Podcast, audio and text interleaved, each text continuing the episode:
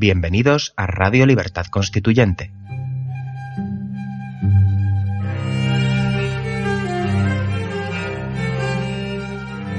Están escuchando El Factor Republicano, un programa de la serie Nuestros Fundamentos.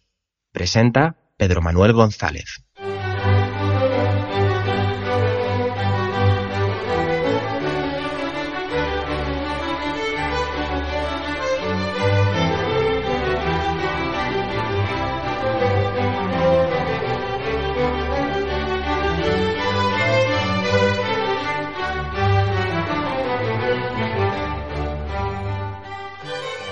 Muy buenos días, queridos amigos, y bienvenidos a otro programa de nuestros fundamentos en Radio Libertad Constituyente, en el bloque que venimos ocupando para analizar el factor republicano que aparece eh, desarrollado en el libro segundo del libro de don Antonio García Trevijano, Teoría Pura de la República.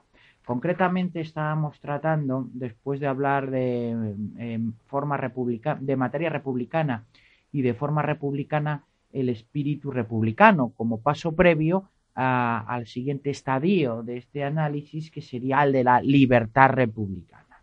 Pues bien, hoy quizá el programa sea más corto de lo normal, en tanto que vamos a acabar la parte correspondiente a libertad republicana y no conviene eh, hacer un, un programa que esté a caballo entre dos partes del mismo, del mismo libro segundo, del mismo factor republicano, dos epígrafes diferentes.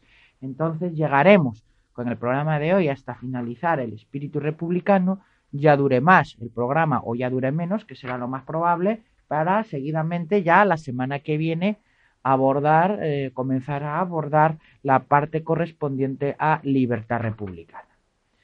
Pues muy bien, eh, siguiendo donde lo dejamos en el último programa, en el que hablábamos de estos actos voluntarios eh, como contraposición a los voluntarios, los voluntarios guiados, regidos por la libertad de pensamiento y los voluntarios eh, por el ejercicio de libertades individuales como la de expresión, la de prensa, la de reunión, pero sin libertad de pensamiento, eh, don Antonio se dedica a hacer una descripción de estos actos voluntarios, de este voluntarismo partidista característico del el estado de partidos estatales. Y así sigue diciendo, se necesitaría una enciclopedia para enumerar y definir los actos voluntarios que a diario se propagan en el espacio público, con el atosigamiento ambiental causado por televisiones, radios, periódicos, libros de ensayo y ficción, auditorios, cátedras y encuestas sociales. El voluntarismo partidista de verdad y moralidad impone en las costumbres un coherente régimen de disvalores orientado por el variante sino de los oportunismos. Es lo que don Antonio también ha llamado en múltiples ocasiones los disvalores de la socialdemocracia, eh, que es el reino del relativismo moral, la negación de la verdad, de toda verdad objetiva y constatable. El todo es opinable, el todo es el como sí, el todo vale, tanto en el terreno moral como en el terreno político, y su cristalización en este último es el consenso, en el cual en España tenemos una buena ración del mismo desde el año 78 y hasta nuestros días. Seguimos. Ante tamaña degeneración de la cultura política europea, los proyectos de reforma de la partidocracia, tan ilusorios como ridículos, se nutren del voluntarismo provocado por el temor a la libertad, amor a los privilegios y apego a las famas que otorgan las retribuciones al demérito. Las famas de poder, queridos amigos, como vimos en otro bloque de nuestros fundamentos, en la servidumbre voluntaria, es la fama, las falsas famas de poder, esos falsos prestigios de poder, los que garantizan y los que motivan realmente esa servidumbre voluntaria. Porque si fuera el temor, el miedo, ya no sería del todo una servidumbre voluntaria, sino coaccionada. Es el seguir las famas de poder, las, fal falsos prestigios de poder los que son la base de esa servidumbre voluntaria. Toda persona que sienta amor a la libertad y a la cultura de la verdad sabe o intuye que sólo una auténtica revolución cultural podría superar el voluntarismo de todo espíritu republicano que aniquila el reino de las conciencias en la misma medida en el que asegura, eh, perdón, en que asegura el de los partidos estatales. Pero esas personas también saben que una empresa de tal envergadura no puede ser acometida sin el impulso masivo del deseo de vivir con la libertad colectiva es, amigos, la hegemonía cultural que el MCRC está tratando de potenciar en la sociedad civil. Sin esa hegemonía cultural, el salto a la hegemonía política por la verdad, por la libertad, por la lealtad, en esa apertura de un periodo de libertad constituyente será imposible. Y muchos preguntan que cómo es posible que o qué garantiza que en un periodo de libertad constituyente y entre las tres opciones en las que finaliza dicho periodo, que es la reaccionaria, es decir, volver a una república parlamentaria como la segunda, la eh, conservadora, que es mantener una monarquía de partidos como la actual, y la mm, novedosa como es la república constitucional con separación de poderes y con representación política, sería esta última la que se llevaría el gato al agua. Precisamente es, muy sencillo de explicar, en tanto que mm, la libertad constituyente como paso político para alcanzar la libertad política es la forma del cambio de un régimen a un sistema de gobierno que proponen los partidarios de esta última opción de la República Constitucional. El hecho de que cristalice la apertura de un periodo de libertad constituyente que permite, que termine en esa elección entre estos eh, tres eh, sistemas o regímenes eh, de poder es la garantía de que los partidarios de la libertad ganarán esa batalla pacífica, esa batalla política. La catarsis que la belleza moral produce en el modo repentino y auténtico de ver la realidad solo la puede creer el cambio pacífico del régimen partidocrático por un sistema político garantista de la libertad colectiva y las libertades personales con la democracia política. Ese cambio pacífico es el que acabamos de ver, amigos, la libertad constituyente. Continúa don Antonio. La idea divina de los reyes se esfumó en la noche de los tiempos y las monarquías perdieron su potencia. Algunos pueblos con preponderancia religiosa protestante conservaron el poder residual de aquellas funciones que antaño justificaron la monarquía, representación simbólica de la unidad nacional y ocupación permanente de la jefatura de Estado para evitar eh, que se la disputen los partidos de las oligarquías económicas y pueda romperse el equilibrio siempre precario e inestable de la partidocracia. Esas monarquías nórdicas también carecen de espíritu público laico.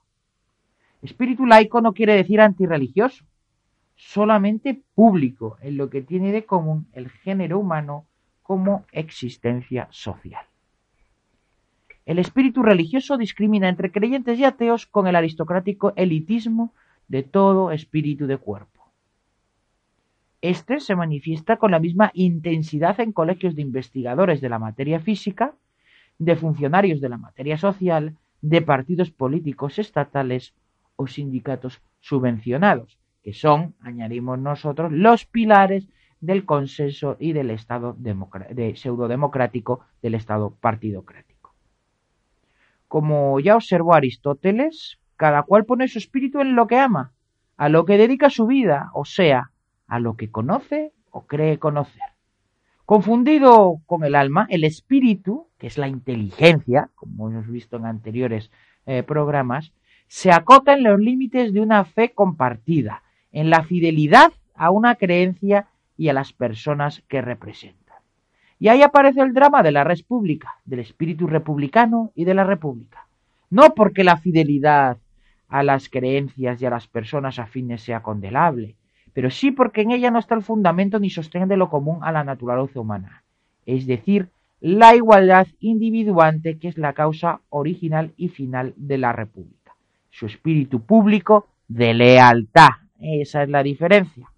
La diferencia es fidelidad a las personas, lealtad a las ideas. Pues bien, queridos amigos, vamos a hacer una pequeña pausa para volver en unos eh, minutos y eh, terminar, como decíamos antes, esta epígrafe correspondiente al espíritu republicano. Hasta dentro de unos segundos.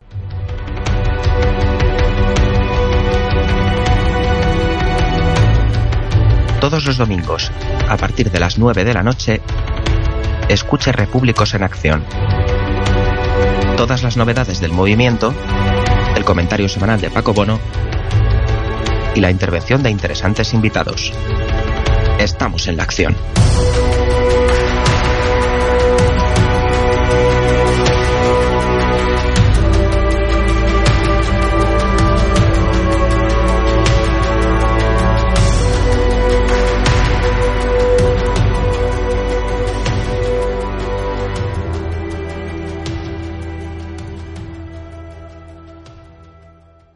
Ya estamos de vuelta, queridos amigos, y vamos a continuar, como decíamos antes de la pausa, rematando este epígrafe del libro segundo, el factor republicano correspondiente a la, eh, al espíritu republicano, como paso previo al epígrafe libertad republicana.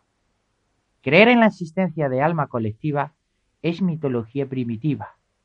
No creer en la virtualidad operativa de un espíritu común en todos los pueblos derivado de su común naturaleza cultural sería ignorancia antropológica.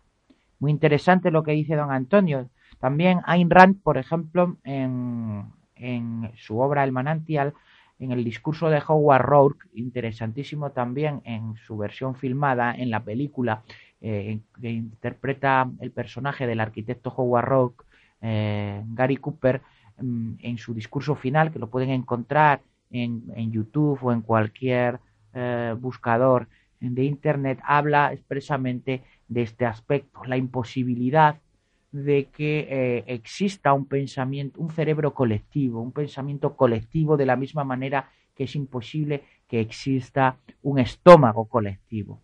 La capacidad de pensar es individual, las puertas del pensamiento se abren solo desde dentro y de manera individual. Pero de la misma manera que es esto cierto, es indudable que la acción política, la acción colectiva, la acción, la acción por la libertad colectiva, por la libertad política, debe de ser necesariamente y coherentemente también colectiva. La unión de toda esa masa de pensamientos eh, accionando en un mismo sentido. Mientras el pensamiento es individual, la acción por la libertad colectiva y precisamente por, su, eh, por esa naturaleza colectiva de la libertad política es de todos. De la misma manera que para que sea alcanzada, todos deben de alcanzarla. Basta con que uno solo no sea libre para que no exista esa libertad política. Sigamos. La Revolución Francesa creyó encontrar espíritu colectivo en el sentimiento de fraternidad. Su error se patentizó enseguida en luchas fratricidas de facciones. Como lazo de sangre, la fraternidad es instinto vital del estrecho círculo familiar. La fraternidad se limita a la familia. Como hermandad espiritual no podía traspasar las fronteras materiales y ambiciones sociales de las cofradías. La República no es una asociación de cofradas, ni el espíritu republicano un producto de la fidelidad a una creencia de la fe en la humanidad. El siglo XX destruyó para siempre ese tipo de creencias románticas. La República no necesita amores de la fe. No es una comunión, como puede ser la comunión tradicionalista, amigos. Pero sin espíritu de lealtad a la materia forma, no se emprendería acción alguna de mejora de la sociedad. El mejor conocimiento de las ciencias naturales ha permitido encontrar en la naturaleza un principio universal que supera en extensión y eficacia todas las virtudes morales. Lo que se creía que era solo, solo era un principio de lealtad de la especie a la especie, sin trascender a los individuos, ha resultado ser una ley general de lealtad de cada rincón de la naturaleza a la naturaleza, como lo cantó Emerson. Es, amigos, la aceptación de la realidad. El pensamiento no puede ir contra la realidad. El pensamiento político no puede ir contra la naturaleza. En esa verdad radica el principio de lealtad, queridos amigos. Efectivamente, todo el buenismo socialdemócrata sobre la naturaleza humana, todas las ficciones rusonianas, todos triunfos de la voluntad fascistas o nacionalsocialistas han conducido al absoluto desastre. Solo desde el reconocimiento de las ambiciones se pueden separar los poderes eh, del Estado y de la nación y eh, articular los precisos contrapesos que por razón de desconfianza mantengan ese preciso equilibrio. En ese sentido, la separación de poderes y el principio de representación en cuanto el control de la ambición del representante político encuentran adecuación en las instituciones de la República Constitucional. la articulación de la República Constitucional alcanza la libertad política porque es leal, porque es consecuente con la naturaleza humana y con la naturaleza política, con la tendencia concentradora hacia la potencia del poder político, aceptando que la política no es otra cosa que sino la ciencia del poder, no la ciencia del bien común, ni el gobierno del pueblo eh, por el pueblo y para el pueblo, en una frase carente eh, de sentido y de vacío práctico y político, sino la ciencia del poder. Analicemos, descubramos los mecanismos del poder y conseguiremos controlarlo. La República no requiere ser asistida por ciudadanos virtuosos, como pensaba Montesquieu. El espíritu republicano encuentra su fundamento natural en la lealtad a las dos causas objetivas que lo crean, la identidad de la materia humana en los individuos y la libertad colectiva de todos ellos para asegurar que sea políticamente tratada con igualdad de derechos y oportunidades. La libertad colectiva requiere y produce espíritu republicano, y éste se nutre de todo lo humano que sea leal a la naturaleza y la identidad de la verdad con la libertad. Esto es, queridos amigos, lo que acabamos de ver, lo que acabamos de analizar. Por eso es cien mil veces mejor, por eso es eh, acorde con, con ese principio de lealtad a la realidad del poder político el establecimiento eh, de eh, instituciones que sean adecuadas y que sean democráticas en lugar de confiar el poder por la mera virtuosidad de los gobernantes. Es cien mil veces menos peligroso un gobernante eh, malo, siniestro e incluso, digámoslo claramente, corrupto en un sistema institucional eh, que garantice la separación de poderes y principio representativo que eh, un mm, político virtuoso, bondadoso en un sistema, en un régimen de poder eh, absolutamente o parcialmente incorporado, dependiendo de ese grado de falta de control, los, las consecuencias de esa virtuosidad, de ese buenismo, serán todavía peores. Pues muy bien, queridos amigos, vamos a dejarlo en este punto porque como os anunciaba en un principio, ya en el siguiente nos dedicaremos a analizar otro epígrafe nuevo, el de libertad eh, republicana, un eslabón más de la cadena de este análisis del factor republicano que llevamos haciendo varios días. Después, y nos ocupará por varios días el análisis de la libertad republicana, nos seguiremos ahondando en el factor republicano con los sucesivos epígrafes que si me dejáis en un momento, porque de memoria no lo sé, serían el, el problema político de la libertad, después de la libertad republicana, y continuando seguidamente con, con unidad, consenso y pluralidad para ahondar más en el factor republicano, hablando ya de cada uno de lo que de los cada uno de los factores que se oponen al mismo, comenzando por partidos estatales, siguiendo también por sindicatos estatales y por el propio sistema electoral de la partidocracia en eh, contraposición con el que propone la República Constitucional, que es el mayoritario por, eh, por distrito y por elección uninominal.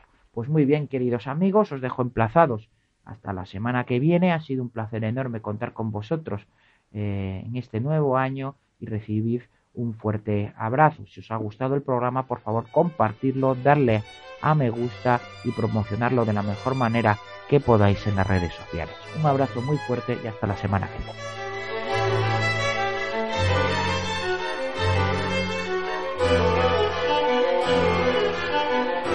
Gracias por haber escuchado nuestros fundamentos.